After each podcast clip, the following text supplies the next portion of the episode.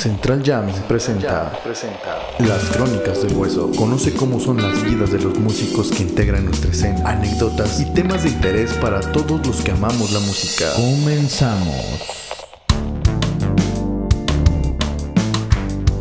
¿Qué tal? Saludos, bandita. Yo soy Jano eh, y nos complace muchísimo, muchísimo, muchísimo presentarles este show, esta onda que andamos armando también aquí desde Sala de Ensayos Yamen. Estas son las crónicas del hueso. Bienvenidos a esta primera emisión de este podcast, podcast, programa, entre de todo, ¿no? Es, es, este, es muy chido para nosotros poder ya este, empezar con este asunto, con esta onda. Este, van a estar viniendo muchísima gente, va a estar viniendo aquí a cotorrear con nosotros, a platicar, a hablar de la vida, de su experiencia también musical y también pues de lo que, a lo que se dedica, ¿no? Que eso es algo bien importantísimo.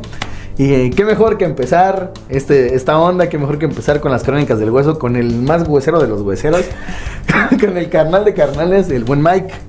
¿Qué onda? ¿Cómo andas, carnal? Pues bien, mijano, muchísimas gracias por la invitación, gracias a, a Yamin por la invitación a este primer programa de las crónicas del hueso. Estoy muy, muy contento. Tal, tal, y son las crónicas del hueso. Me siento como Raúl Velasco, güey, ¿no? Te pareces un poquito, ¿eh? Aún hay más, ¿no? Aún hay más. Este, pues qué chido, este, qué bueno que, que te diste tu chance también de, de, de venir aquí a Bueno, con esto de la pandemia, ¿quién no va a tener chance, cabrón? No hay mucho que hacer. No, no, no hay mucho que, que, que andar haciendo. Entonces, bueno, vamos a estar aquí su, subiendo este, este contenido. Este, pues ahí para que lo compartan, toda la onda. Es este. No solamente vamos a hablar de música, sino de muchísimas más cositas. Rela, rela, este, referentes a la música, ¿no? Vale. Entonces, por eso también, qué mejor que empezar con alguien que es músico. Y aparte que es músico, pues también le hace a muchísimas otras cosas. Y este, pues bueno, vamos a, a, a comenzar con este asunto. Eh, ¿Cómo empiezas en esta onda de la música? ¿Qué te orilló a hacer estas cosas? ¿Tuviste este pedo de, de vas a vivir de eso? No, estás, estás güey, o sea, no, eso no está chido. Este, ¿qué onda con, con tu historia? Porque es importante que todos tenemos algo Sí, que contar. no, no, no, no. Y todos tenemos alguna Pues yo, Jano, inicié en este rollo por una casualidad y por una necesidad. Eso es lo primero.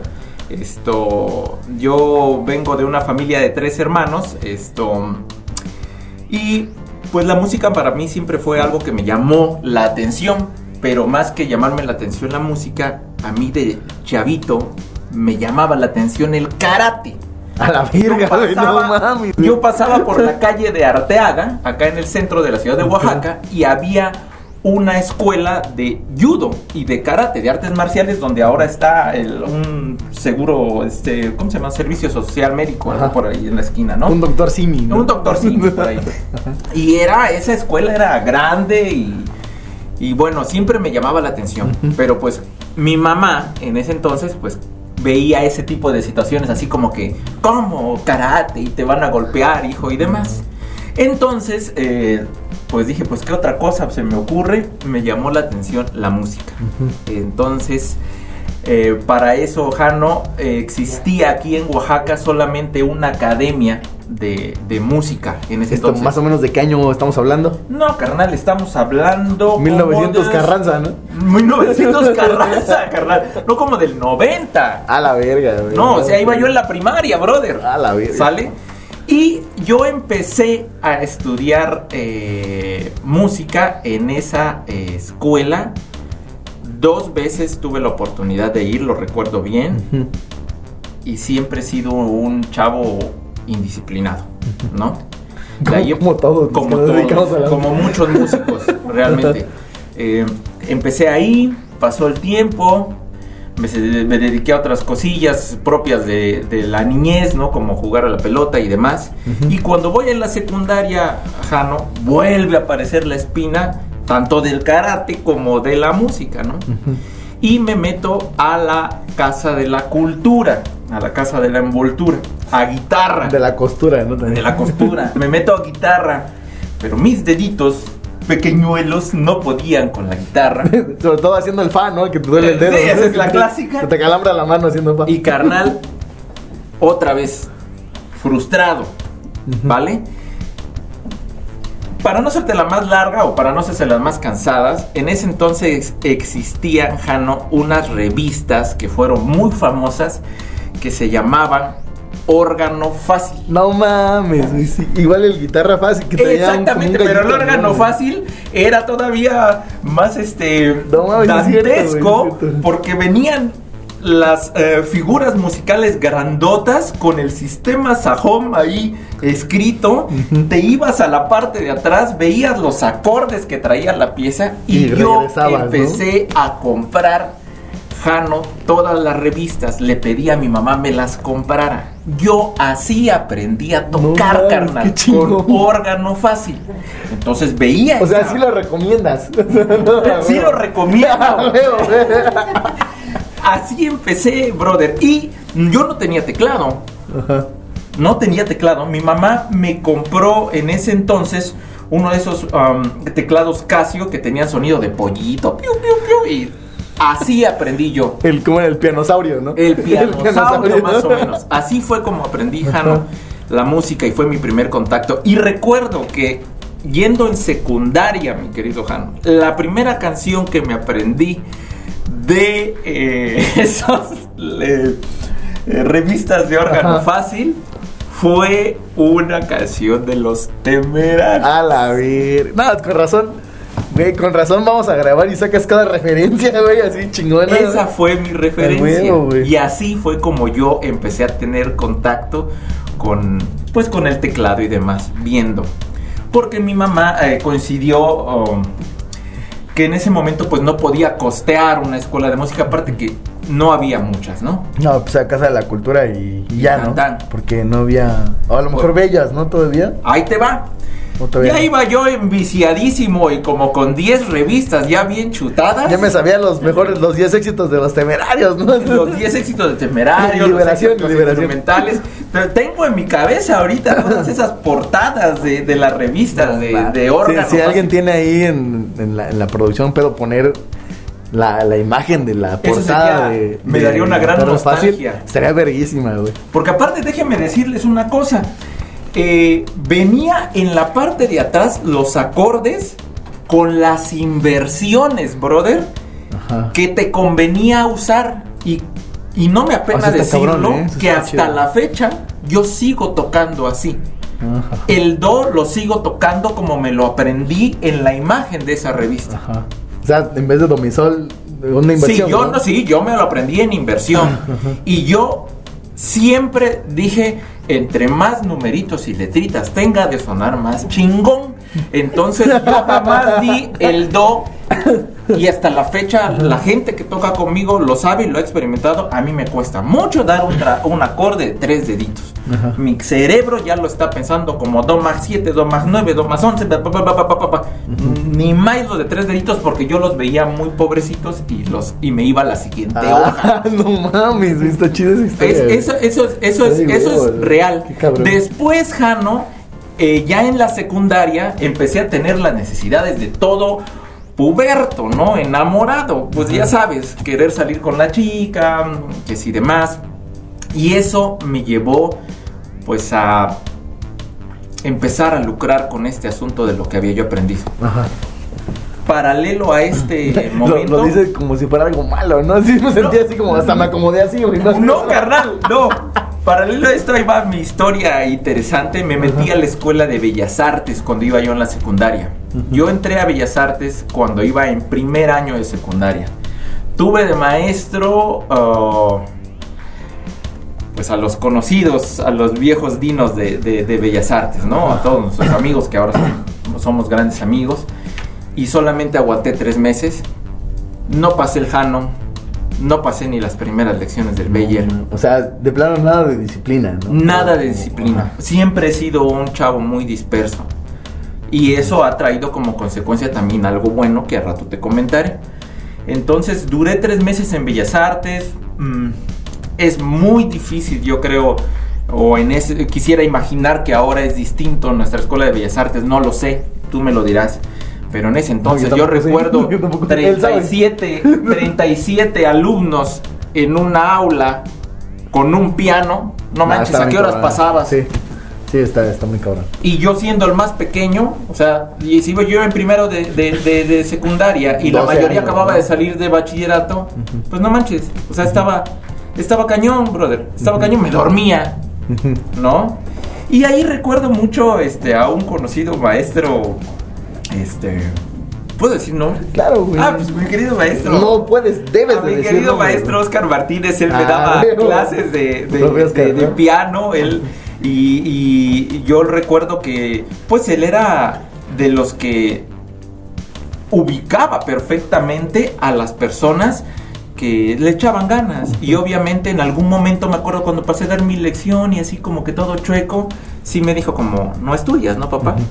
Y me fui triste para la casa y ahí me, eh, me di de baja. Pero entendí que quizá Nomás mi talento no, era otro, ¿no? no, ajá, sí.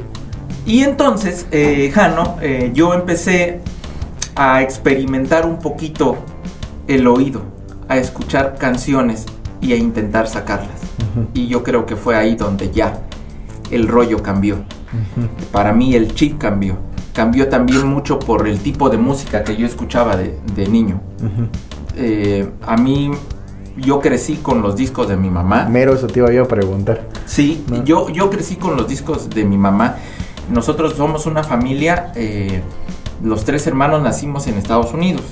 Mi mamá es, eh, se fue como migrante a Estados Unidos y los tres hermanos somos pochos. Entonces yo recuerdo claramente los discos que tenía mi mamá.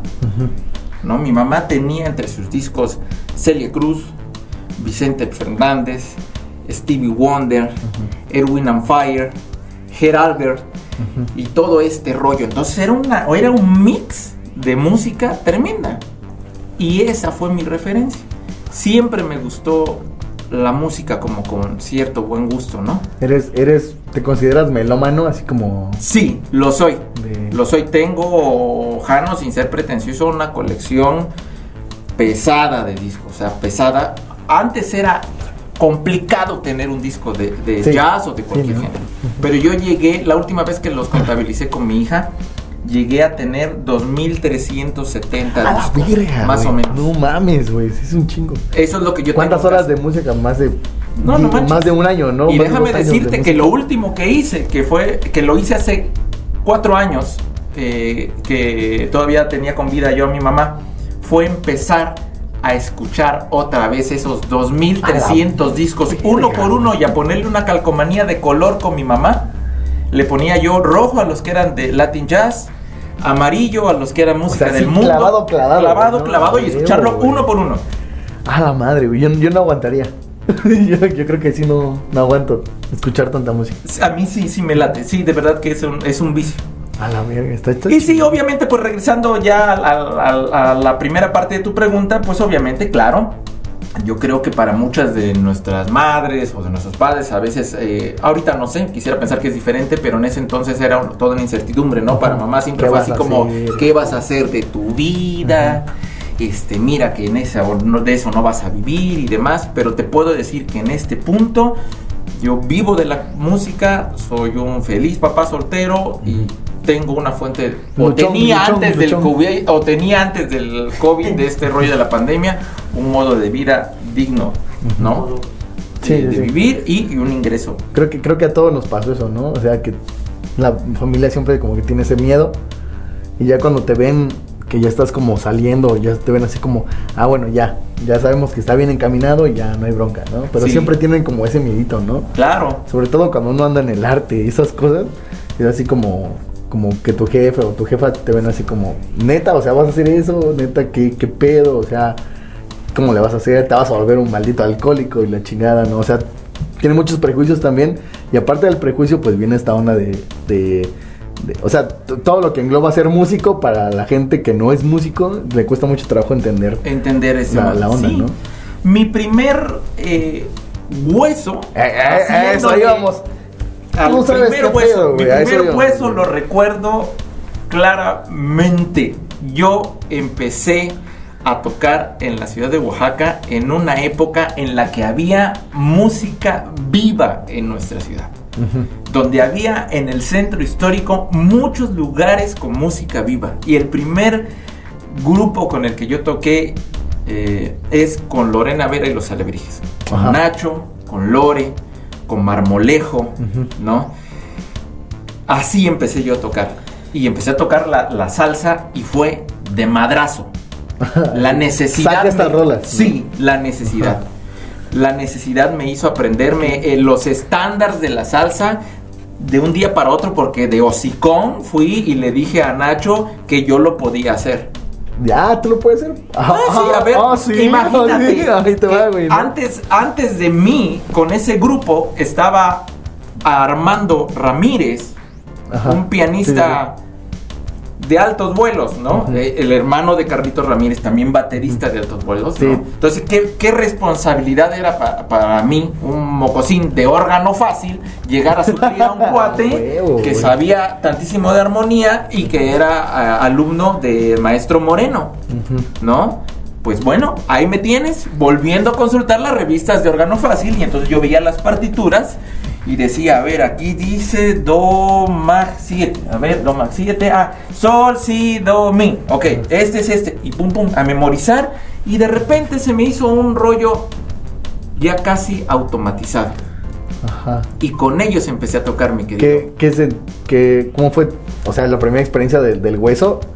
¿Y qué sentiste cuando al final te dieron un varo por, por tocar? Porque es algo, a veces, bueno, en mi caso fue así como muy fuerte.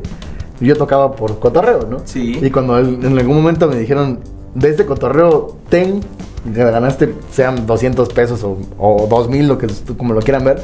Pero el momento de recibir varo por algo que jamás pensaste que te iban a pagar, ¿qué se siente? O sea, ¿qué, qué sentiste en ese momento? Así como, eh, la puedo armar, o sea, pueden venir muchas, muchas cosas a la mente, ¿no? En mi caso fue así de, llegué con mi mamá y le, hice- le presumí mis 200 varos, ¿no? O sea, yo llegué así como, mira, sí se puede ganar, o sea, gané 200, se puede ganar de tocar. Sí, ¿no? sí. Pero para, o sea, pero cada quien lo vio de otra manera. Para ti, ¿cómo se sintió ese pedo? ¿Y qué hiciste con tu primer hueso? O sea, con tu primera, con tu primer pago de la, de la tocada. La neta es una cosa bien chingona. Para mí fue una experiencia bien chida. Yo la primera noche que toqué ahí en La Tentación, el primer fin de semana, la tenta, güey. en La Tenta, que era la época en la que sí se ponía. Todavía, pero bueno, antes de, de lo del COVID todavía se ponía así, pero ya no tanto, ¿no? Sí. Ajá. Jano, primero una gratitud tremenda, ¿no? Una gratitud tremenda porque eh, por primera vez tenía yo algo mío, mío. Llegué a la casa y lo primero que me acuerdo que hice fue agarrar ese dinero y guardarlo en una cajita y de eso que no sabes qué chingados vas a hacer cuando en ese momento tenía yo mis necesidades ya suplidas. ujú. Pero lo que hice, Jano, al otro día fue ir con mi chica de ese momento Ajá. a comprarme un tejate A la. Al fin de noviembre. y sentirme que por primera vez podría yo ser autosuficiente. Ajá. Pero déjame decirles que no sé si, creo que no te tocó, Jano, pero esa época era bien, bien cagadísima, porque en ese entonces yo ganaba 150 pesos, ¿ok? Ajá. Carnal, Estamos hablando de qué año más o menos. Estamos hablando del... Tenía yo 16 años del 96. A la madre, güey. No mames. ¿Ha cambiado mucho? Sí, sí, sí. Aquí lo interesante está, Jano, que Ajá. pareciera que vamos para atrás, Ajá. que vamos ganando menos, cabrón. Ujú. ¿No? Te estoy hablando que ganaba yo 150 pesos por noche y eso para mí era una cosa tremenda, carnal. Y todavía de eso te voy a contar, les voy a contar una cosa chusquísima, A huevo. cabrón. Ahí les A huevo, a huevo, a huevo. Yo era el más pendejo de toda la agrupación. ¿Sale? Ajá. Estaba conmigo, todavía me acuerdo, en el saxofón mi amigo Javier Peralta. Ah, la madre. ¿No? sí. Que, to- que toca Sí, chidísimo. Y aparte él tocaba el teclado. ¿No? Él se ponía enfrente de mí y nada más volteaba a verme y hacía sus caras así como de este pendejo, cabrón, ¿no? Recuerdo que la primera noche que me dio Nacho los 150 pesos, inmediatamente Nacho se baja y llega Pedro Marmolejo, un guitarrista tremendo Sí, de sí. aquellos años, y agarra y me quita 25. ¿Y sabes qué me dijo? Yo te voy a hacer quitar 25 porque yo estoy así apoyándote un montón con los tumbaos que no te salen todavía. No mames, güey. No, me sentí un gusano, pero eso mismo me hizo, me motivó a seguirle echando más ganas. Y cada fin de semana era echarle más ganas y echarle más ganas y echarle más ganas, Han. ¿No? Y así fue. Así fue como yo empecé en este mundo a ganarme mi sustento. Pero está cabrón, mucha gente igual tiene ese pedo, ¿no? De a veces hasta te rentan las cosas para que tú toques, ¿no? Sí. Y sí, lo entiendes de alguna manera, o sea, ya viéndolo a años de distancia. O sea, me tocó así que, no, pues te rento tal madre. O sea, yo la llevo, pero al final de cuentas tú tocas, pero me das una lana de lo que yo te llevé, ¿no? Sí. Y si en el, en el momento dices, no mames, es que qué poca madre, o sea, qué mal pedo, que, o sea, por lo que me dices, ¿no? O sea, yo igual le hubiera tomado de otra manera, ¿no? Así como, no mames, ¿cómo me está cobrando por este, por, por este pedo? Pero, o sea, son cosas que pasan y cosas que muchas veces uno lo ve así como una culerada, pero también ves a la otra persona del otro lado y dices, güey, es que yo me estoy partiendo la madre por ti, o yo estoy cargando esto por ti. Sí. Entonces, pues sí, o sea, por lo menos algo, ¿no? Pero sí creo que también. No, no, no, no sé cómo podría de- de- denominar eso. O sea, sí está medio, me- medio cagado y está medio cabrón. ¿no? no sé si pasa en otros lados de México, pero aquí en Oaxaca es muy común ese tipo de cosas, ¿no? Que, Sí, sí hay cierto gandallismo en ciertos sectores musicales. O sea, sí hay gandallismo. Yo creo que lo sigue habiendo, Han. De verdad. eh, quisiera pensar que no, pero yo creo que sí lo sigue habiendo.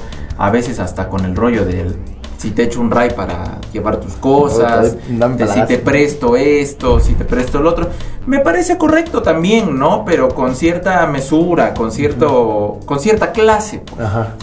Bueno, eso fue mi primer hueso y aún- ya una vez encarrilado, papá, Mira, ahora sí. ahí les va.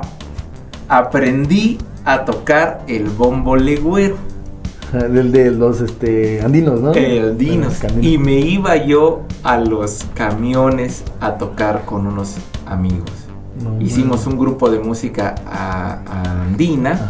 era charango o guitarra y nos íbamos a los camiones y de ahí nos íbamos a un buffet que me acuerdo que daba que quedaba por acá por el monumento a Juárez nos íbamos a tocar por la comida y por las propinas.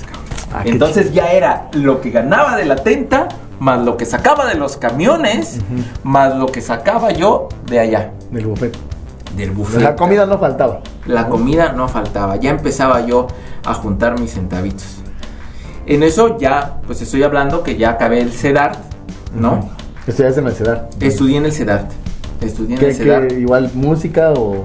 Fíjate Creo que en ese en es- entonces había las carreras... Bueno, era todo englobado en una sola cosa, ¿no? Yo soy la última generación del CEDAR de lo que se le llamaba PEA, Profesional en Educación. Artística. Llevábamos las cuatro áreas. Obviamente, música fue lo peor. A tal grado que el maestro de música, que en ese entonces era el maestro Beto, este, de, del CEDAR de, de piano, Sí, sí, tuve que sí pedir mi cambio. Porque nunca fui disciplinado. Pero sí descubro que, que mi ardilla trabaja de otra manera en otras cosas. Siempre tuve la inquietud de hacer tonadas, de sacar acordes eh, raritos, de hacer melodías, de hacer mis propias versiones. Siempre fue ese mi pedo, pues, ¿no? Entonces yo decía, chispa, ¿para qué quiero el el este, ¿cómo se llama? Aprenderme las escalitas y mejor me puedo ir directamente a esto, ¿no? Y ahí estudié en el CEDAR y después de ahí vino lo más chusco del asunto, que ya es donde abre el panorama para mí, que fue el viaje que hice a Indonesia. ¿Qué, qué, qué nos puedes contar de ese show? Yo me acuerdo que la primera vez que fui a tu estudio, que estaba en Volcanes todavía, Ujú. este, había varias cositas que... Como decorado de, de lugares donde había sido, ¿no? Sí. ¿Cómo, ¿Cómo estuvo ese pedo? ¿Cómo... La experiencia, ¿no? Bueno, ahí les va, eso fue, eso fue, yo siempre he dicho que he tenido como casualidades muy chusquillas, este, y el ir a, el ir a la isla de Bali a tocar, no fue por... ¿Cómo fuiste a tocar jazz? ¿Fuiste a tocar...? Bueno, este, pues, Ahí te va el asunto, porque yo creo que eso ha sido un rollo muy manejado de, de una manera no tan adecuada. No nos fuimos por ser las grandes estrellas del jazz ni nada por el estilo, ¿eh? Y menos yo. Fue una Yo que tocaba con teclado fácil. Ah, exactamente. Digo, yo que tocaba con órgano fácil. ¿no? Fue una gran casualidad del destino.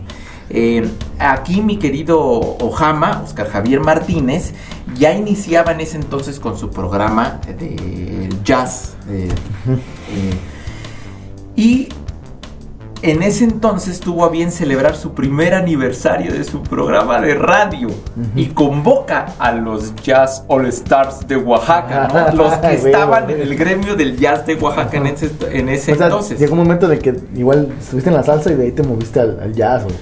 Carnal, es que yo creo que he sido como ajonjolí de todos los moles, brother.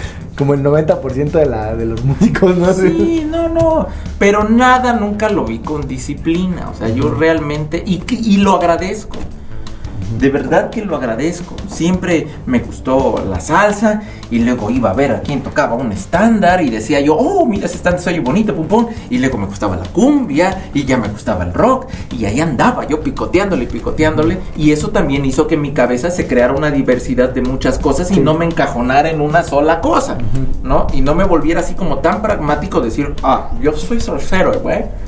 O no, yo soy jazzista. O yo soy cumbiero. No, no, no, no. Sino yo agarraba de todo y con todo era A feliz. todo le dabas. Así, y además, yo creo que en esta, que en esta vida, como muchas cosas, este, Ale, hay un requisito. Si te hace feliz, ahí quédate, cabrón. ¿no? Y Chíngale, ¿no? Sí. Y a mí me hacía feliz de todo un poco, entonces pues, yo andaba en todos lados. Se armó el primer concierto, o más bien dicho, el aniversario de este programa. E invitaron a los Oaxaca Jazz All Stars de ese momento. Invitaron al trío del maestro Samperio. eh, invitaron al maestro Porras. Este, invitaron a varios, ¿no? A varios, a varios. A, a la varios. vieja guardia, ¿no? Y entonces invitan a alguien que quizá ninguno de los músicos jóvenes conozca, pero es a quien yo le debo haberme metido a este asunto de la producción, que es el maestro Fernando Nataren. Fernando Nataren es un músico veracruzano que llegó a radicar a la ciudad de Oaxaca. Y ese cuate, muy amigo del esposo de Lila, Down- de Lila Downs, Del Paul, Paul. de Paul, este, pues estaban metidos ellos en el rollo ya de la tecnología, de las computadoras. En ese entonces los programas que existían eran el Cable y el Vanilla Box, ¿no? Ajá. Y Puta, sí, años, güey, ¿no? años, güey, o sea, no, no, no, añísimos, carnal. Eh, lo invitan a él y él tocaba aquí en la ciudad de Oaxaca el asunto del jazz, de los estándares, acompañado de su minidisco.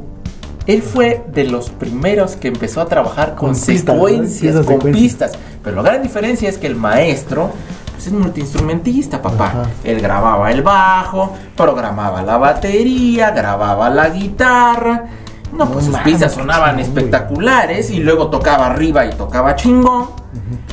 Cuando lo invita a Ojama, él dice, chispas, ¿cómo voy a ir a presentarme yo nada más con mi minidisco si todos van a ir en trío o en Ajá. cuarteto? Y arma una banda de, de- de Latin Jazz. Él hizo arreglos de estándar en, en formato de jazz latino. E invita de inicio a un primer pianista, que fue el maestro Memo Porras. Sí. Él iba a estar en ese concierto. Por X o C- eh, razón que desconozco, o que sí conozco, este, eh, el maestro Memo no estuvo en ese concierto y días antes me llaman y me dicen, Mike, ¿te avientas el concierto? No manches, se me caían los calzones, papá. recuerdo lo que tocamos y recuerdo cómo lo tocamos. Tocamos Santo Tomás de Sonny Rollins en samba. La sombra de tu sonrisa en rumba flamenco la tocamos. Summertime la tocamos en, Uy, salsa, en, en, en- en son. Este. Y Take Five en cuatro cuartos también en. Ajá. Esas cuatro piezas íbamos a tocar nada más. No mames. Ale. Se me caían los calzones.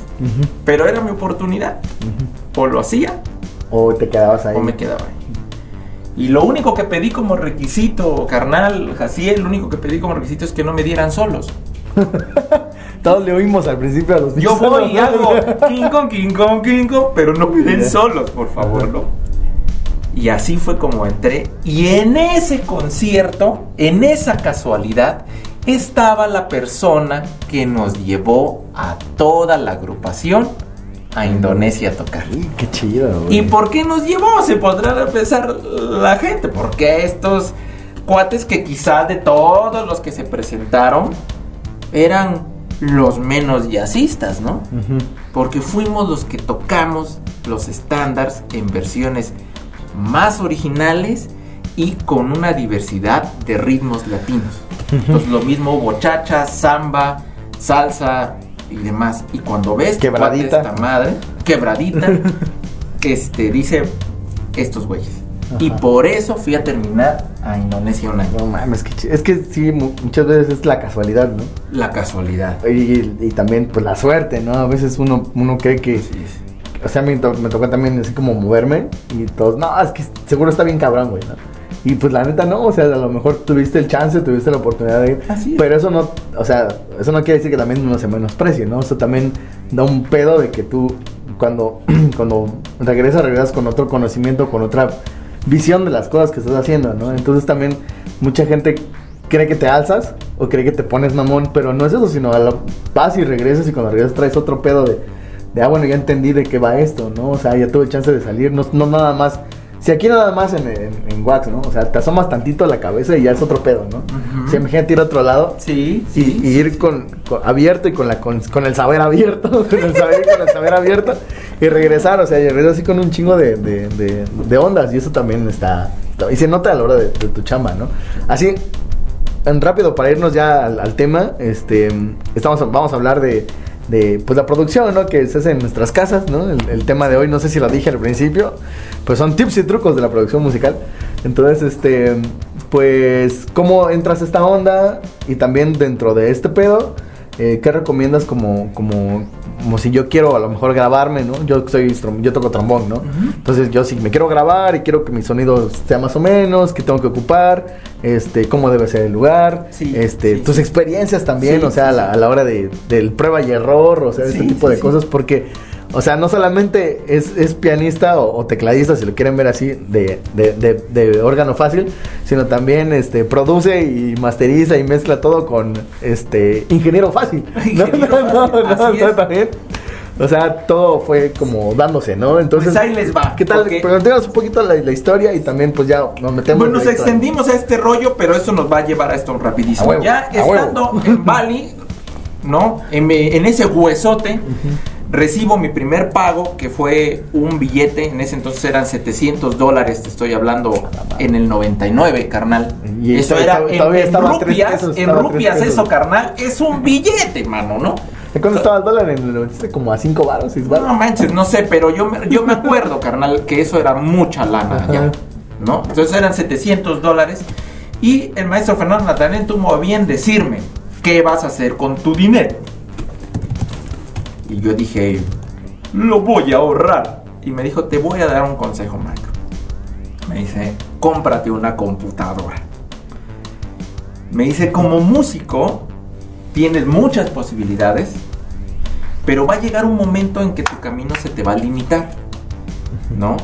Y yo veo en ti, me decía, algo que siempre, pues, he logrado detectar, que es tus ganas de hacer cosas y tu propia música.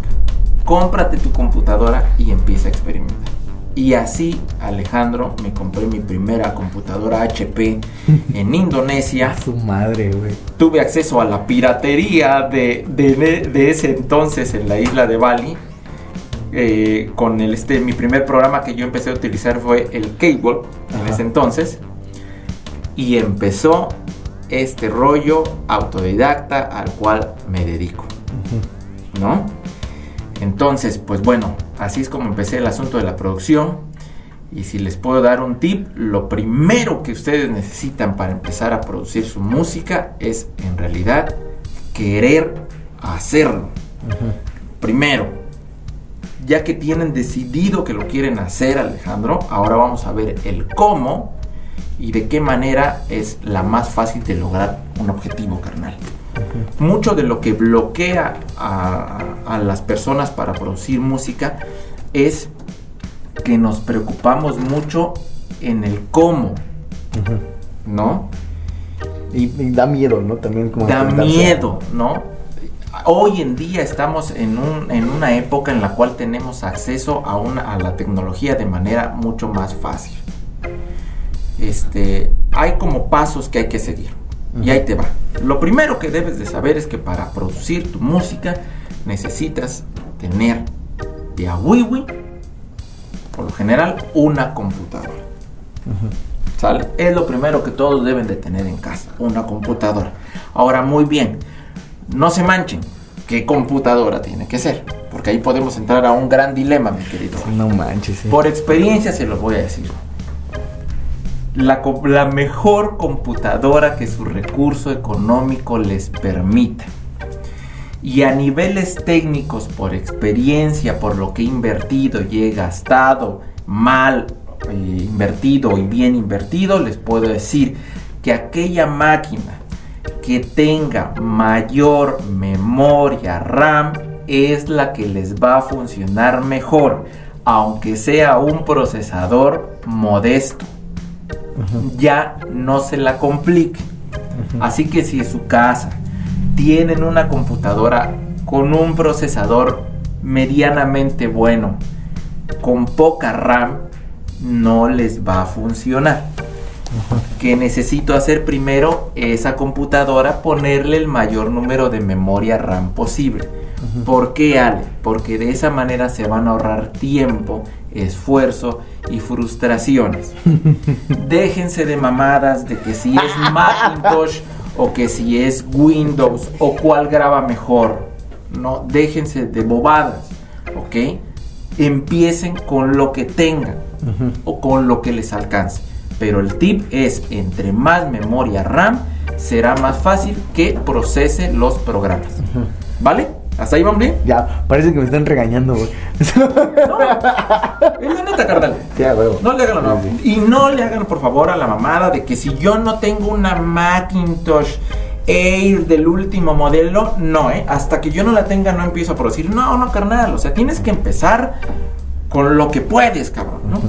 Sí, sí, sí, mucha gente se va como el pedo de lo caro no. o lo que para estándares de que uno cree, pues es lo mejor, ¿no? Y a veces no es necesario, o sea, lo que dices, ¿no? O sea, no es necesario tener una super máquina que esté Claro.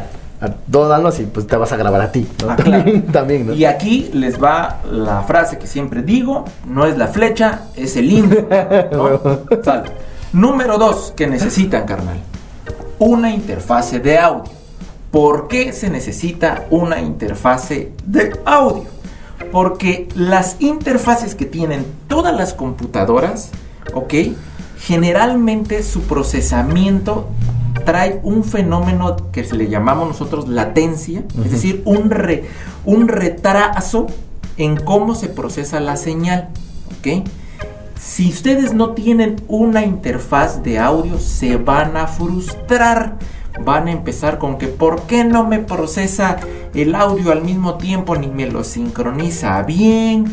Van a empezar con rollos que ¿por qué no me soporta ciertos sonidos o raja? ¿No?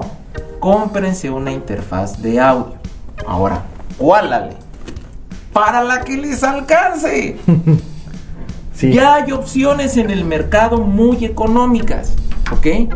Les voy a dar tips rapidísimos, ¿ok? Está Steinberg, la MK2, que es excelente interfaz. Por cierto, ¿ok? nos patrocina. Por cierto, patrocina. La, Pet- la Petronus, digo, la Presonus, ¿ok? La rojita pequeña de 2, también muy buena. Y hay inclusive una Behringer. Estamos hablando de costos Eso te iba a 3 mil pesos más o menos. A lo mucho, ¿no? 3500 tal vez. A lo mucho. Empiecen con algo así. No salgan con la mamada de que si no tengo una Apogee este con procesador tal y tal y tal no puedo empezar. Ale, se pierde tiempo de vida, cabrón. Y Sí, lo que ahorras, pues está cabrón, ¿no? Empecemos con lo que tenemos. Si tengo tres varos, agarro y voy a la tienda de música y me compro esa. Con esa pude. ¿Qué te vas a ahorrar y por qué es importante, Ale? Porque generalmente ya ese- esas interfaces son muy amigables, carnal, y ya no tienen latencia o su latencia es muy baja. Solamente van a tener dos entradas, ¿ok? Pero son más que suficientes para empezar. O sea, es así como muy básico. Sí. En cuanto a micros, En cuanto a micros, yo les recomiendo dos micros. Uno de condensador y uno dinámico. ajá. ¿Ok? ¿Pa qué? Pero, pero, para que no se metan en rollos, traten de ahorrar para uno eh, de condensador. ¿Para qué? Para que lo puedan usar para varias cosas, ya sea que cantes, que toques algún instrumento eh, metal o que toques guitarra y vayas a usarlo aquí. También lo podrías hacer con un dinámico, pero yo recomiendo que ahorren para su primer micrófono de condensador. Hay muchos buenos, bonitos y baratos, ¿ok? Para empezar. Hay Audio Technical, hay esta marca MXL, hay inclusive Shure Economics, hay Behringer, ¿no? Sin problema. ¿Con qué te gusta? Te puedes comprar uno de dos mil pesitos. De ahí vamos cinco mil. Te late más la computadora. No, no, la compu sí es un. Es un varo el que tienes que meterle a la compu. ¿no? ¿Hasta ahí vamos bien? Sí, estamos poca madre, ¿no? Yo creo que el, el- ahí está chido, ¿no? Porque también, pues sí, a veces uno hasta le da miedo como ir a preguntar, ¿no? Así como llegas a la tienda de música y no, pues tanto, ah, ahorita regreso, entonces ya no regresas nunca, ¿no? Pero, o sea, son cosas que pues pasan, o sea, uno no tam- tampoco está acostumbrado. Es como si, como alguien que no se dedica a la música y te preguntara cuánto cuesta su instrumento, le dices y así como, ah, no manches, está caro, ¿no? O sea, con eso me compro un bocho, ¿no? Con eso me compro una moto. Sí. Entonces, pues lo mismo pasa a uno que está dentro de la música que no está metido en el audio. O sea, tú llegas a. la- dices, un micro, ¿cuánto va a costar? Mil baros, ¿no? Y Nel, güey, o sea, cuesta tres, cuesta dos, ¿no? Sí, hermano. Y la interfaz, ¿cuánto? No, pues igual, lo mismo pasa, ¿no? Y también sac- se saca uno de pedo, así como, no mames, o sea. Sí es una lana que hay que invertirle si eres músico y quieres aparte todavía como grabar, pero es indispensable, ¿no? Yo creo que yo creo que por lo menos todos los músicos por lo menos deberían deberíamos de tener esa cultura de, de decir, me puedo grabar a mí mismo y puedo yo hacer mis cosas, ¿no? Carnal, ha quedado demostrado, no sé si lo comparten conmigo, pero ha quedado demostrado con este rollo de la pandemia Ujú, que el asunto de la tecnología es un asunto en el que ya debemos de estar insertados. Y de verdad, con todo respeto. O sea, músico que no tenga ya este material va a quedar un poquito desfasado en cómo difundir su trabajo. Y es muy importante tener claro qué es la producción musical. La producción musical es un concepto muy grande que engloba muchísimas cosas. Pero vamos a resumirlo de una manera fácil. Producir tu música es concretar tu música en un archivo, ¿ok? Que sea capaz de poderse difundir a través de los medios. Si tú tienes tu guitarra y dices, yo acabo de hacer una canción, sí, pero no la estás produciendo. La produces hasta el momento en que ya está terminada y lista para que la compartas con las personas. Carnal, es súper necesario, creo yo, que todos los músicos ya se vayan, a- a- le vayan perdiendo el miedo a las máquinas y lo vayan viendo como algo normal. Sí, igual conozco mucha bandita que es así bien cabrona para tocar, pero para la compu no le mueven nada, güey, ¿no? También es Es válido, o sea, está chido. Si no te interesa, pues no pasa nada. Sí, pero, o sea, no, también no pasa nada con, con, con, con saberle, ¿no? O sea, yo creo que es, a lo que vamos es eso, ¿no? O sea, si no hay pedo que, que no te interese y hay pedo también que pues, no te llame la atención, pero también va a llegar algún momento en el que lo vas a ocupar, ¿no? O en el que vas a ser requerido que, que tú tengas que hacer este. Por ejemplo, ahorita nos pasó a todos, ¿no? O sea, ahorita nos, nos, nos volvimos, todos nos volvimos hackers, ¿no? En nuestra máquina, todos nos volvimos productores, todos nos, nos volvimos todo, precisamente por la necesidad, ¿no? Entonces, pues, o sea, imagínate, si en- llegó este momento y a- por lo menos uno que anda en el Facebook, ¿no? O te, te hackeas un programa, o lo bajas, o lo que sea, o ya estás como haciendo cositas, le costó trabajo entrarle, o sea, imagínate a alguien que de plano esté en ceros, pues, ¿no? O sea, debe ser Así un es. pedísimo. Así es. Total. Y hay que tener mucho cuidado con eso porque también, mira, uh, por ejemplo, podría haber inclusive eh, mucha censura por este rollo de, de cuando decimos hackear, ¿no? Ajá. No, hay muchas cosas en el Internet que son gratuitas y Sí. que son muy útiles, ¿eh? O sea, no necesariamente tienes que tener el es, pack. es gratis, ¿no? Sí. Audacity es gratis. Por ponerte un ejemplo. Bueno, ahí les va. Ya llevamos tres cosas. Computadora, interfase y un micrófono. ¿Sale? Ahora, ¿con qué voy a escuchar? Importantísimo. Importantísimo. Bueno, yo les voy a decir una cosa. Este, esto es un mundo. Es- lo que yo vengo a tratar de decirles es que seamos prácticos. Tienes dos opciones, papá. Son tres. La, idea, la idónea sería que tuvieras unos monitores de estudio. Hay monitores de estudio muy sencillos desde un rango de 3 mil pesos, creo, más o menos, ¿no? El- los los Alessi, M-Audio los M-Audio. voz y cacho. Ya tendrías para poder empezar a escuchar. Al rato vamos a hablar de calidades y eso. Esa sería la primera opción. No tengo para los este, monitores. yo supongo que tienes un estéreo, ¿no? Entonces, si tienes un estéreo, pues ya lo puedes conectar ahí y ya tienes la salida, ¿no? Una referencia. La referencia. No tengo estéreo, ah, tienes audífonos, ¿no? Bueno, pues ya por ahí empezamos. Entonces ya llevamos ahí computadora, interfase, micrófono y el medio en el cual vamos a escuchar lo que vamos a estar haciendo. La quinta cosa, y que es muy importante, ahora sí para empezar a producir la música, es, eh, es el a través de qué voy a poder yo tocar lo que voy a empezar a producir. Para eso necesitamos un controlador, ¿ok? Este, para la gente que tocamos teclado, bueno, pues es muy fácil porque la mayoría de los teclados ahora ya traen salida USB y se conectan plug and play. Pero por ejemplo, tú, Jano, que tocas trombón, tienes nociones de teclado. Y si quieres grabar una línea de bajo para acompañarte con tu trombón, ¿con qué lo harías? Con tu teclado. Necesitas un controlador. Tampoco se la compliquen. Hay controladores muy económicos. Ya en Amazon yo compré hace Ah, poco uno de dos mil pesos, ¿o no, Jaciel? Carnal, Sí, güey, o sea, sí. Ya. Pero es que el Axion no sé qué trae knobs aquí. Yo lo necesito para poder producir muy pro. Pues sí, carnal, pero hay una gran diferencia entre 2000 y 12 o 18 mil O- o pesos. 30, ¿no? Así como. Entonces aquí se trata de ser prácticos y de tener. ¿Vale? Bueno, yo creo que eso sería el kit básico, carnal, para poder empezar ya a producir. El- en, en cuanto al espacio, en cualquier lado se puede. Tiene que haber algún. Algo que digas. O sea, sí está chido grabar en tu cocina, ¿no? Pero tiene que tener tal cosa del lugar para que sea una, una buena captura. O sea, también para.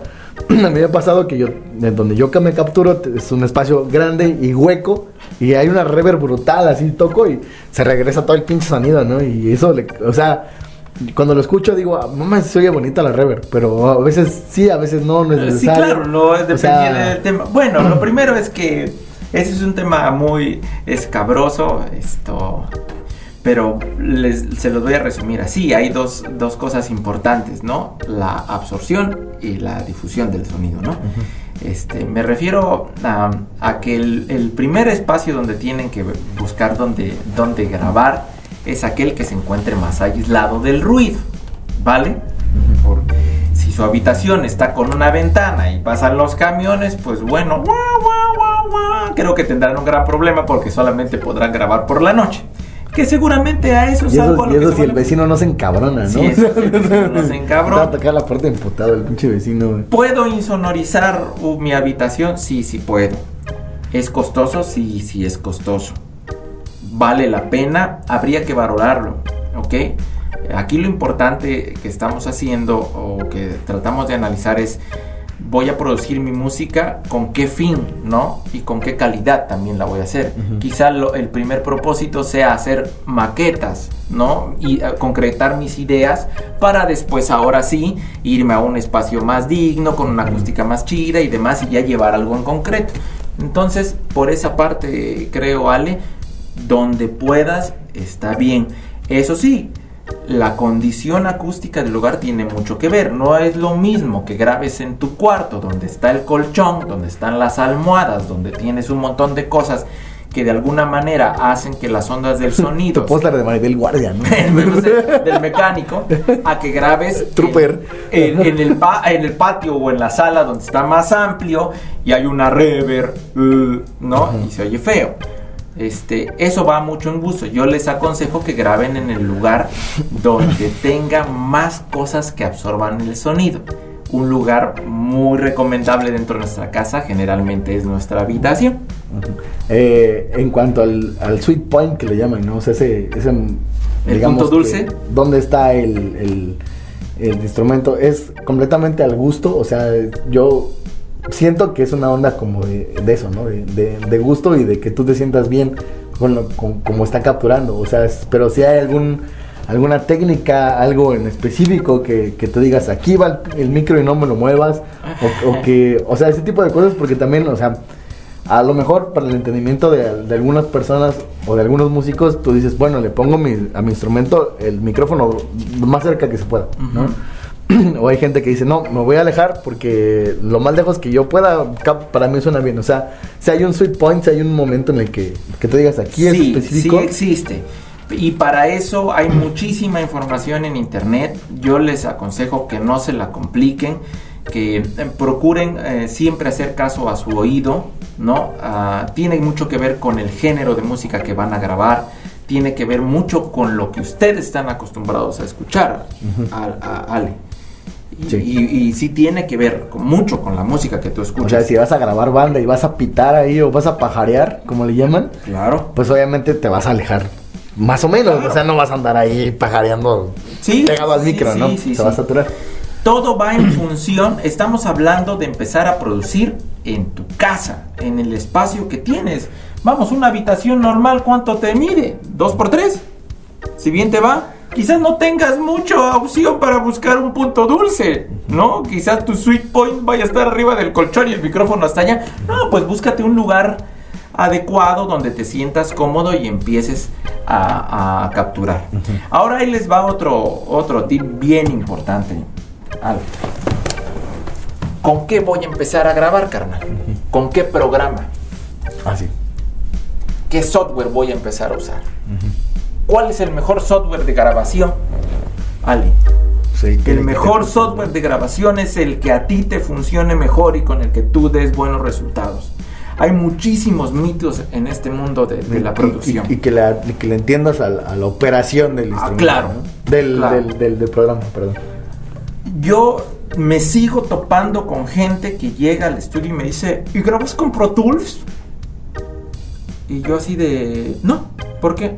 Ah, es que Pro Tools graba mejor. Carnal, o sea, hay muchos mitos, pues, ¿no? Tranquilo, o sea, todos los, los Em, programas de audio, los DAWs, ¿no? que le llaman ahorita en el 2020, generalmente llevan el mismo tipo de procesamiento, ¿ok? Entonces, aquel con el que te sientas mejor, aquel al cual tengas acceso y aquel al cual le entiendas, ese está bien, ¿vale? hay rollos de latencia y ese tipo de ondas en, algún programa. No depende del programa, depende, de la, interfase, ¿ok? hay mucha gente que, por ejemplo, tiene... sacaron su libreta, están apuntando no, que, me dicen, ¿no? Aquí, aquí eh, en Oaxaca yo lo he vivido, ¿no? Es que, y perdón, no quiero ofender, ¿no? Hay, hay, mucha gente que dice... No quiero ofender a esos pendejos. Hay mucha gente que dice, fulanito graba con Pro Tools. Sí, cabrón, graba con Pro Tools, pero tiene una pinche interfase Mackie. o una Behringer. Una Lesis, ¿no? Una Lesis de estas multicanal. El programa es Pro Tools. Pero su hardware que tiene. Y regresamos a no es la flecha sino el indio. El, Sino el indio. y también conozco otros casos. Conozco casos de gente que tiene Pro Tools HD. Y cuando me dicen esto lo grabé en Pro Tools HD y bla bla, bla y cuando lo escucho digo, ay cabrón. O sea, hay, hay un fenómeno que, se da en el perfecto balance de lo, del, equipo y el uso que le das a ese equipo. Y aparte también mucha gente ahorita, no sé si es una moda o no sé qué pedo es, pero o sea, tú escuchas algo fuerte y dices, está chingón, ¿no? O sea, automáticamente tu cerebro dice no mames, suena bien perro, güey. O sea, no, güey, no. sí, e, eso es un ah. tema que van a encontrar muchísimos hilos en internet, lo que le llaman la, la guerra del, del, volumen, ¿no? Este, uno, uno, le trepa y tú le trepas todavía otro poquito más. Incluso ya está, ya está el compresor metido y te vuelven a meter otro compresor y te vuelven a meter otro compresor y sigue eso apretadísimo y hasta arriba, güey. Sí, el eso está de moda, güey. tiene esa, ese, ese rollo, ¿no? Entre más fuerte escuchamos, pensamos que se escucha más chingón, ¿no? Hemos dejado de, de escuchar como en las producciones anteriores de, nuestras generaciones, donde el margen dinámico era riquísimo, ¿no? También era distinto cómo lo reproducías en acetatos y lo reproducías en, disco, ¿no? O sea... Y, no, y no me van a dejar mentir, a ver, aquí hay un punto bien, bien cagadísimo y el día que puedan hagan el experimento, pongan una grabación, este, de, no sé, algo que se haya grabado antes de un danzón, un danzón, un danzón. Un danzón, algo que se haya grabado antes de los ochentas y lo que son los géneros nuevos ahorita, los géneros urbanos. Y si pueden, ahí en algún programa como el Audacity, este, Cubase, lo que quieran, pónganlos. Y van a ver rango, la onda de sonido. Sí, una cosa aplastadota, sin rango dinámico y lo demás, ¿no? Pero además aquí hay una burrada, mi querido Ale. Ya ahorita, en todo este rollo de, de la música digital, ya hay, reg ya hay, ya hay reglas y principios que se deben de seguir, ¿no? Uno, Tenía que ser la referencia No. huevo, güey, ¿no? uno, hay un umbral del cual no puedes pasar. Ya se puso una regla. Que aún así ese umbral de menos 14 que maneja Spotify y iTunes Sí. se me hace súper lépero. Porque estamos hablando también de está, matar está la bien dinámica. ese está bien lepero, sí. Está lépero, pues, ¿no? Este, hay, hay, vamos, hay reglas. Pero no quisiera salirme de- de- del tema y de esos tips. De la truza. de la truza y darle esos tips, ¿no? No, sí, la- Ale. síguele, síguele. Órale, habla de tu programa, ¿no? Este, bueno, eh, ya, ya nos explicaste este pedo, te lo agradecemos muchísimo, la neta. Creo que es bien, como lo vuelvo a repetir, no es bien importante para los músicos que somos instrumentistas también conocer un poquito acerca de, de esta onda, ¿no? Porque lo mismo, no, no sabemos que lo necesitamos hasta que nos las vemos culeras, ¿no? Sí. Hasta que vemos que, lo, que la necesidad nos lleva a hacer las cosas, pues. Entonces, así como, bueno, pues agradecerte por, por ese pedo, por ese, por ese chance, por esa apertura que tuviste para comentarnos este pedo. Y también, pues, parte de, de este asunto de las crónicas del hueso, pues no nada más es una cuestión de, de, de apuntar, ¿no? Sino también, pues, compartir cosas. Y sí nos gustaría que nos compartieras cinco rolitas que, que a ti, te- el top 5 del invitado.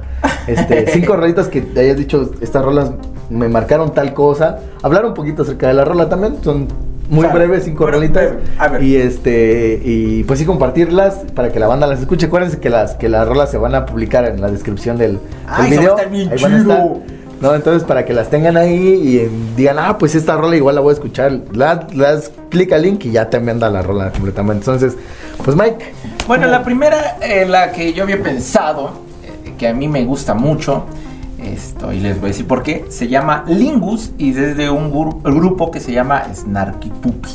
Esa pieza se hizo muy famosa dentro del gremio de los músicos pro por el solo que hizo este virtuoso este Henry Cor- Cor- Cory Henry, ¿no? Por eso se hizo famosa, fan, pero no es por eso que quiero que la escuchen o porque yo se la recomiendo. Es que es muy importante que vean cómo puedes ver a más de 12 monos tocando a un nivel tan perro, haciendo cada quien lo que le toca en el momento exacto. Y es un fenómeno bien interesante porque en ese grupo y en esa canción en específico, Ale, ves a cuatro tecladistas. A su madre, güey. los cuatro, si tú los buscas por separado, son los cuatro, son unos chingones. Y uno está haciendo. Y el otro.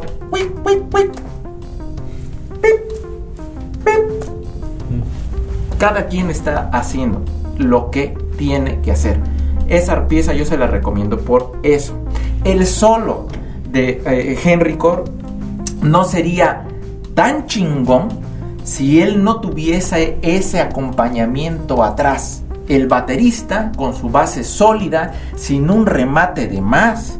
El bajista con su base sólida, sin un nada por el otro lado. Y el guitarrista sin sus moteados.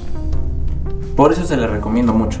Además que eh, para nivel de producción y a nivel de ingeniería, no, mezclar esa cosa estuvo tremendamente cabrona. Imagínate. A darle a cada quien su espacio en el espectro. Sí, a mí me ha tocado ir con Mike y este y le sufre por, por nuestras por nuestras mezclas, ¿no? imagínate ese- la banda No, que no se- manches. Y aparte fue en vivo, ese ¿no? business, ¿no? Aparte es un disfrute porque en el YouTube pueden encontrar el video porque la sesión fue grabada en vivo. Entonces ahí sí no hay este autotune ni tenderezo ni nada, ¿no? O sea, son unos virtuosos. Pero quiero que la escuchen por el balance de los egos. Puro músico pro haciendo lo que tiene que hacer en el momento que tiene que ser. Ah, huevo. Esa sería la gran uno. recomendación. Siguiente y seguimos. La siguiente, hay una canción que a mí me gusta mucho que se llama Rock With You de Michael Jackson. Este, fue producida por Quincy Jones. Yo creo que es un muy buen ejemplo de una muy buena producción. Estamos hablando de un máster de la producción, Quincy Jones. Esa pieza está chingona. Yo escuché cuisillos. De- de- del Master Jones. no, es muy interesante que la escuchen porque es un balance perfecto entre la línea melódica dulce de este Michael, que aparte tenía un Sí, timbre está muy chingón, cabrón ese güey. Bueno, estaba. y la simpleza, carnal. El complejo arte de lo simple de la base de batería, bajo y el piano Rhodes que va ahí. Por favor, se la recomiendo. No olviden escuchar esa rola. Y además que es inevitable mover la cabecita. Y dices, cabrón, ¿dónde está la gran ciencia? En lo simple. Claro que sí. Eso es un como tip para todos, ¿no? A veces pensamos que marranear es la, onda. ¿no? Tercera rola para los que les gusta la música latina, este rollo de la salsa y que les encanta y el rollo. Hay una rola que a mí me gusta mucho y que me gustaría que la escucharan que se llama Juan Pachanga. Ajá. Es eh, de Rubén Blades y Muy fue grabada por el sello de Fania Records. Y es una chingonada porque al, que- eh, al igual que la pieza de Lingus, esto sería algo así. Ay, güey. De paz, ese efecto sonoro. Décadas atrás, ¿ok? Con una bandísima, cada quien haciendo lo suyo en su lugar. Papo Luca en el piano, Sal Cuevas en el bajo. Es una cosa tremenda y aparte con sección de cuerdas. Y además ahí vamos a poder ver lo que platicamos al final, Ale, el rango dinámico. Esa, esa pieza creo que ya no fue remasterizada, ya no salió otra edición. Eso fue grabado, si no más me equivoco, entre 70s, en los 70s. Sí, sí, sí, fue la Fania seguramente. Sí. Sí. 70, ¿no? Y carnal, es una obra de arte. ¿Sale? Es una obra de arte. Ojalá y la puedan escuchar. Violines, vibráfono, piano Rhodes, piano acústico, Ray Barreto en las congas, todos y a todos los logras escuchar. ¿No? Perfectamente organizado. Aparte que las letras de Blades son chingonas. Sí, son una chulada esas pinches letras. La que sigue. Cuarta rola, una cursirola en español. Hay un- Cursirola. Una. Hay un personaje que se hizo famoso, trompeta. Seguramente lo deben conocer. Gerarbert, Ajá. que se hizo famoso por una canción instrumental de aquellos tiempos de mesa reservada que se llamaba Fandango. La canción se llama Fandango. Él produjo un disco que se llama así Fandango y viene una canción que se llama Quiere metal como soy. Este, yo se la recomiendo muchísimo eh, por el estilo de este vato para producir. Además, deben de saber que Geralbert produjo muchas cosas de las que hicieron los Carpenters. Ujú. Los de Close to You Sí, y toda esa música rosa Y este de años. Once More. Ah, yeah, fuerza, papá. Ah, Esas son. Están cabrones. Y para los que les gusta empezar a producir y a meterse ese rollo del arreglo y de todo este rollo del pop y demás, ahí hay mucho que aprender. Quinta y última rola, estoy indeciso entre cuál decir que es mi quinta y última rola. Pensaba decir. Puede haber un empate. ¿Puede haber un empate? ¿Pueden ser seis? Bueno, puede ser la quinta rola. Y la quinta rola es una rola del Tri a huevo, a huevo. que se le recomiendo a todos, que se llama Me Vale Madres, y que a mí en lo personal me cambió la vida. No a nivel de audio, está interesante también su rollo, pero a nivel de lírica me parece muy, muy buena. Sobre todo para los que quieren empezar a producir. No se apachurren, den el primer paso, Ale, y empiecen a hacer sus cosas. Muchas veces nos detenemos en la crítica de ¿se escuchará bien? ¿Le gustará a fulano? Sí, eso Este, Ay, no mames, ¿no? cabrón. El primer paso es que te guste a ti. Si a ti te llena, ya estás del otro lado. Y con que toques el corazón de uno, date Ya por bien servicio. Sí. Entonces esa canción del Tri es una chingonada del mensaje. A huevo. Ahí están mis cinco rolas. Chidas rolas. Sobre todo esa del tri, no la esperábamos. Yo no la esperaba. ya, este, para ir terminando este asunto, eh, ¿alguna anécdota que hayas tenido mu- en- en- dentro de la música a la hora de grabar? Una persona que, o una banda que sea muy raro, o sea, que tú hayas dicho, no manches, que estoy haciendo? que ¿Por qué estoy grabando estos güeyes? Este, o sea, ese tipo de cosas sería chido platicarlas. Si quieres decir nombres, no hay pedo. Si crees que es muy pasado de lanza, vamos a censurarlo, ¿no? Pero este. Pero sí, o sea, comentarnos una anécdota que tengas, ya sea en la, en- a la hora de producir, o sea, en la hora de la tocada, una buena, una, una no tan chida, o una muy culera, lo que tú quieras, que nos puedas compartir, que les puedas comentar a la banda también estaría. ¿Solo tiene que ser una? Pues no, pues tú, les arráncate. va una. Arráncate. Para que se pongan bien Ah, chingones, cabrones, ¿no? Tenga mucho cuidado cuando salvan sus cosas y sus sesiones. Un día me ofrecí, me ofrecí, fue, ese fue paro, este, a grabar el concierto número 2 de Rachmaninoff, interpretado por la este, eh, banda del Estado en una adaptación que hicieron. Eh, No quiero pecar de hablador, pero creo que quien ayudó en eso fue Javier Peralta a hacer esa transcripción para, para la banda. Obviamente asesorado por el maestro Cheo y supervisado. Y vino el maestro Alejandro Corona, máster, Sí, sí. a tocar el concierto de Rachmaninoff. Yo me enteré de eso. Voy de hocicón, ni siquiera sabía yo grabar. Estaba yo empezando, pero además Cheo me tiene gran cariño. Entonces eh, eh, agarré y le dije, maestro, ¿me da usted chance de grabarlo? El otro ni tardo ni perezoso agarré y me dice, sí. Y ahí va el pinche Mike Pérez, cabrón. Llevé 16 micrófonos para grabar una orquesta sinfónica. Bueno, lo- ya después que vayan adentrándose, vamos, es una manera no correcta de grabarlo, pero en mi experiencia yo Sí, lo hice. Uno, ¿no? uno cree, o sea, sí, ¿no? O sea, y a veces, bueno, bueno, perdone, me tocó ir a un curso de, de cómo, de, de grabación de orquestas y ese pedo, y a veces nos dicen que con un micro o con dos, ya está, este sistema que tienen así, ¿no? De, Sí, este, el XY o ajá, así hasta arriba. todo ese rollo. Y Sí. ya con eso tienes, y sí, la inexperiencia Sí, te sí, hace hacer dónde tipo de cosas, colocarlos, ¿no? era, pero yo, yo quería, pues, y además era gratis, ¿no? Yo era mis cosas y yo las cargaba. Pues que no agarro, cabrón. Y del nervio, de la emoción, borré la sesión. No mames. Tenga mucho cuidado con qué nombre le ponen a la sesión. Borré la sesión y yo tengo un asunto compulsivo en mi escritorio de mi computadora que todo lo que veo que ya no me sirve lo mando a la papelera. Pero como soy, tengo un trastorno mental que muchos saben, este, agarro y siempre limpio y vacío mi, mi papelera de reciclaje. Entonces se me fueron toda la grabación de esto. No. Pero lo interesante, y ahí donde está lo chusco, es que yo grabé dos veces. Grabé el concierto y grabé el ensayo. Y agarraste el ensayo. Sí. Ahí me... Esto la gente lo sabe, güey.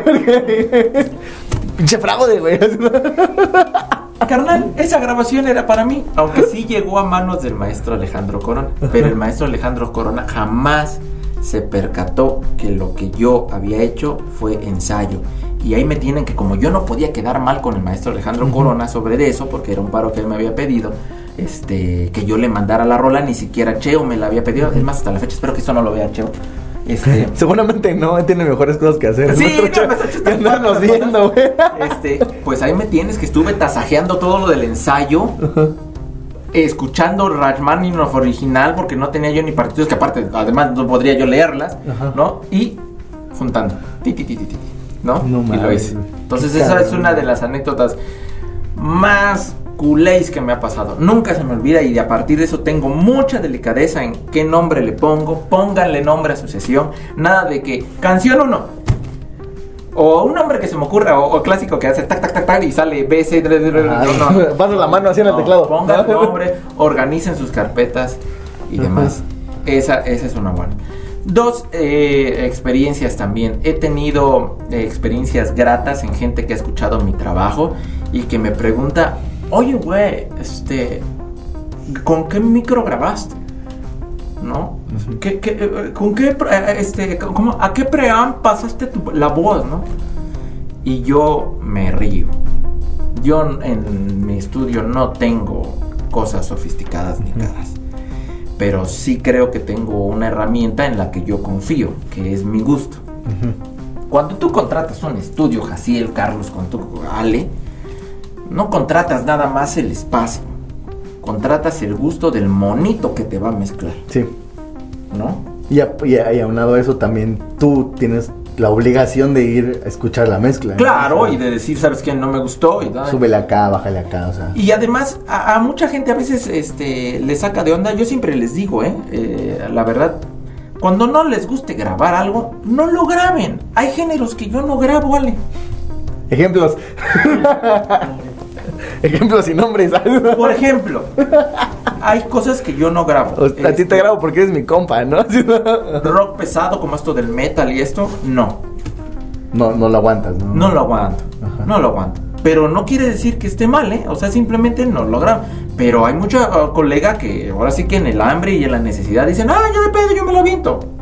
¿No? Otro género, banda sinaloense. Y a mí cuando alguna banda sinaloense llega y me dice, yo inmediatamente le hablo a alguien que tuve la oportunidad de entrenarlo y que es buenísimo para hacer, este, que tiene un estudio y se llama Cristian y es mi carnal. El que nos pasó el sample del bombo pichón, ese güey. Ese güey. Ese güey. Ese güey. La tarola. El- ese güey. Este, él, él, ahora sí que se oye pretencioso, pero él, él fue mi alumno y lo quiero de madres. Y él es buenísimo en ese género. Y si alguien llega y me dice, oye, es que es una banda, no, ve con él. Porque él es el bueno, Cristian es el bueno. ¿No? Y tan tan. Je- Cosas vergonzosas que me han pasado durante este. El hueso es que la gente crea que sé leer partitura Ajá. y que me den los papeles y que me tenga que ir a hacer güey. Este, eh, puedo ir al baño y escuchar la rola. Porque mucha gente a veces, este, sí me ha tocado, en mi caso, sí, yo sí he sufrido discriminación por este Sí. asunto del, de la- del, del rollo de Sí. la falta de conocimiento teórico. Este, mucha gente a veces piensa que estoy leyendo y no estoy leyendo. Yo escucho la canción. Esa es una declaración fuerte, güey. No, a mí- a mí no me apena. Empezamos con todo este pido, güey. No, a, mí, a mí no me apena. De verdad que no me apena. No, pues, No, ¿por qué? No, no, no, no, digamos, no es para presumir, pero tampoco para enorgullecerse. ¿no? Sí, O sea, sí, así como, claro, Pues lo hago normal. ya, ¿no? Yo cuando alguien agarra y me llama y me dice, este, Mike, ¿te avientas este hueso? Sí, ahí te mando los papeles, yo veo los papeles, me guío, los cifrados lo- los leo bastante bien, los cifrados, si veo algo que no entiendo, un obligado, yo escucho la canción, en ese momento saca, pum, y la gente piensa que estoy leyendo, tan tan, se acabó, punto. Y no me apena decirlo. Qué chido, güey, qué, buen pedo, güey. La neta, pues sí, yo también, yo, yo, la primera vez que fui a grabar, te di una partitura, que te dije, no, es que es acá, que me dijiste, no sé, no creas que es mal pedo, pero no se lee. Y yo dije, ah, está chingón, o sea, también, o sea, una persona así, y, y, en el hecho no de presumirlo, porque mucha gente te presume el pedo de, no saber hacer las cosas, o sea, mucha gente dice, no, pues aprendí así solo y, no sé leer y no, es que no sé, pero por eso soy chingón, pues, ¿no? Porque no sé, o sea, hay gente que tiene ese, ese pensamiento, ¿no? Y me gusta mucho de ti ese pedo de que, o sea, no es una onda que tú presumas, ¿no? O que tú digas, no, simplemente las cosas son así y ya. Sí, No, o sea, no hay que ponernos pendejos. Y bien cagado, porque además en esto de la producción van a entrar en un pedo bien interesante, ¿eh? Y la- el rollo de empezar a producir te permite acceder a muchos niveles. Todo depende de ti, a dónde, hacia dónde vayas a direccionar tu pedo de producción, carnal. ¿Sale? Pero por ejemplo, yo he tenido músicos así de de alto pedo De alto tocando pedo. mis rolas Ah, y tocando mis arreglos. Eso está muy cabrón. Sí, y es mucho también de cómo tú les pides las cosas, carnal. ¿No? En esto hay que tener como cierta complicidad cuando estás produciendo. Y hay que aprender a. Humildad también Humildad también a pedir las cosas. Yo hay cosas que siempre llega el guitarrista y le digo, mira, este, o llega el, el- el metal y le digo, a ver, carnal, esta frase está bien escrita, porque la, escri- la toqué y la escribió mi Finale o mi Sibelius. Y me dicen, oh, sí, sí, está bien escrito, pero es como tú se lo pides, ¿no? O te dicen, no, mira, Mike, aquí está mal, esto se escribe así, se le pone un seña así. Ah, ok, gracias. Y te lo tocan y suena. Y ya. Hasta la fecha yo como de eso. No he tenido ningún problema.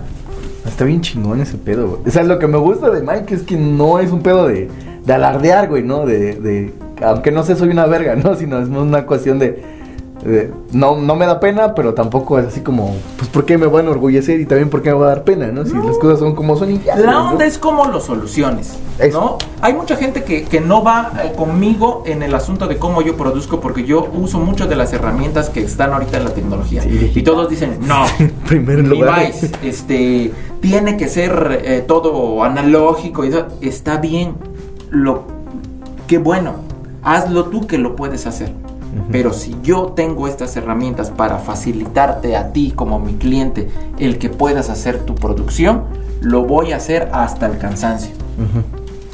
La tecnología tiene que estar al servicio de hacer la música. Punto. Y ya. Y para de sufrir. Para de sufrir. ¿Alguna una experiencia muy chingona que hayas tenido? Aparte de esta que comentas que pues músicos muy cabrones han tocado tu música. Otra cosita que tú digas, o esta banda me gusta mucho grabar, o a este, este, género me gusta mucho grabar, o a esta gente, o a esta persona en particular, me gusta mucho que vaya al estudio, o sea, ¿qué, qué es lo que más disfrutas? Yo creo que lo que, la, experiencia más chingona que tengo es que yo, yo recibo, como a ti, carnal, como a ti, como a Jaciel con su grupo, con los Obsidiana, entran siendo clientes, salen siendo mis amigos. A huevo. Y eso para mí es una cosa invaluable. Porque entonces quiere decir que algo hay en mí que a ustedes les hace sentir chido y que los hace regresar conmigo. Da confianza, ¿no? Sí. Yo creo que das mucha confianza, güey. Y que además, carnal, todos, todos saben, cuando van, yo siempre les digo, carnales, no se saquen de onda, yo tengo un pedo, tengo que tomar un chocho para regular mi serotonina y puede ser que en algún momento se me trepe la mierda. Todos lo saben y todos lo entienden. Y aún así me siguen recomendando. ¿Qué más bendición puedo tener, hermano? es que también es como en una relación cualquiera, ¿no? Siempre que vas a empezar algo con alguien o con o un amigo, lo que sea, siempre es así como, güey, tengo este pedo, si, si te agüita, pues ábrete, si no, pues chido, ¿no? Y lo chido es como comentar y hablar de ese pedo, porque también si lo ocultas, si lo ocultamos y en algún momento te das cuenta, es más que tengo un pedo, pues ¿por qué me dices hasta ahorita, güey, no? Entonces también eso está bien. ya que rompiste los micrófonos. Ah, ya, ya que le partiste la, ya que me mandaste la madre y ya me dices que tienes un pedo, no, o sea, está bien chido que, que tengas esa apertura. Yo creo que también eso es, eso es lo que nos jala como clientes, ¿no? O sea, yo también soy tu cliente y también somos compas. Pero así, es así como lo que nos jala. ese güey es muy sincero, nos dice la neta. Cuando ya está hasta la madre, te dice, ya estoy hasta la madre, güey, ya. Por favor, ya, lárguense a la chingada. Y lo entiendes, güey. Y, regresas al otro día y está con toda la actitud y todo el pedo. Y, y, yo creo que para trabajar una persona así no se encuentra tan, tan seguido. Me ha tocado grabar con mucha gente. Eh, y con muchas personas. Y es así como, verga, güey. Ya, ya hizo su puta cara, güey, ¿no? O sea, ¿cómo le, cómo le digo que ya me está incomodando, no? y en cambio, pues a Mike sí le puedo decir cosas, pues, ¿no? Así, nada, vete a la ah, todo, Y ya, güey, o sea, lo cotorreamos y lo pasamos y ya, güey, ¿no? Sí. Eh, eso, eso sería, carnal, una de las experiencias más chidas. Y bueno, pues creo que creo que ha llegado la hora de despedir. ya para, ya para, para, para, para, finalizar este pedo, pues te agradecemos mucho el tiempo, tu, tu chance, ¿no? Y también, pues esa, ese buen pedo de, este, de, de, de pues haber haberte dado tu tiempo y de también este, compartirnos estas ondas que la neta es bien importante. Yo siento que es muy importante para los músicos. Em, tus redes sociales, donde te pueden topar la banda, cómo está el asunto, dónde está tu estudio para que la gente que tenga chance vaya a Muy fácil, ya no se metan en complicaciones. Este, búsquenme en Facebook como Mike Pérez Music. Ese es mi fan, mi fan page. y este, y ahí encuentra parte de mi trabajo. Sí, es influencer. Eh, soy influencer y subo muchas cosas allá, muchos contenidos de, de gente que grabo me gusta mucho como este rollo polifacético de hacer cosas este, de doblaje y todo ese pedo. Ahí lo pueden encontrar y por allá nos podemos como, este, contactar. Este, hacer la invitación también, carnal, les estoy muy agradecido, Jaciel, Carlos, Ale, de haberme invitado a inaugurar este rollo y pues quiero invitarlos. Padrinazo. gracias por haberme elegido como padrino. Pues invitar a todos los que nos están viendo a que se suscriban a su canal. De verdad que me da mucho montón de gusto que estén haciendo este tipo de ondas, Ale. De verdad que me da mucho gusto. Piérdanle el miedo a la tecnología. Ya dejen de estar grabando su rollo con el puro celular, este, échenle candela y cómprense este, su interfase. Sobre todo nosotros como músicos, lo que vendemos o lo que comunicamos es sonido. Entre mejor capturado esté y mejor se escuche, es lo idóneo. ¿Vale? Pues bueno, muchísimas gracias a, toda la bandita que, que, nos está viendo. Este, de verdad, muchísimas gracias. Nosotros ya nos, ya nos vamos. Hay recordarles nada más que suscriban al canal, que estén al pendiente de todo lo que se hace en Llamen Sala de Ensayos. Claro que sí, Llamen Sala de Ensayos. Y pues este, de verdad, muchísimas gracias. Muchísimo, qué buena vibra, qué buen pedo, qué buena onda de, de, tu parte de estar acá con nosotros. Y pues nos estamos viendo la próxima. Recuerden, esas son las crónicas del hueso. ¡Vámonos!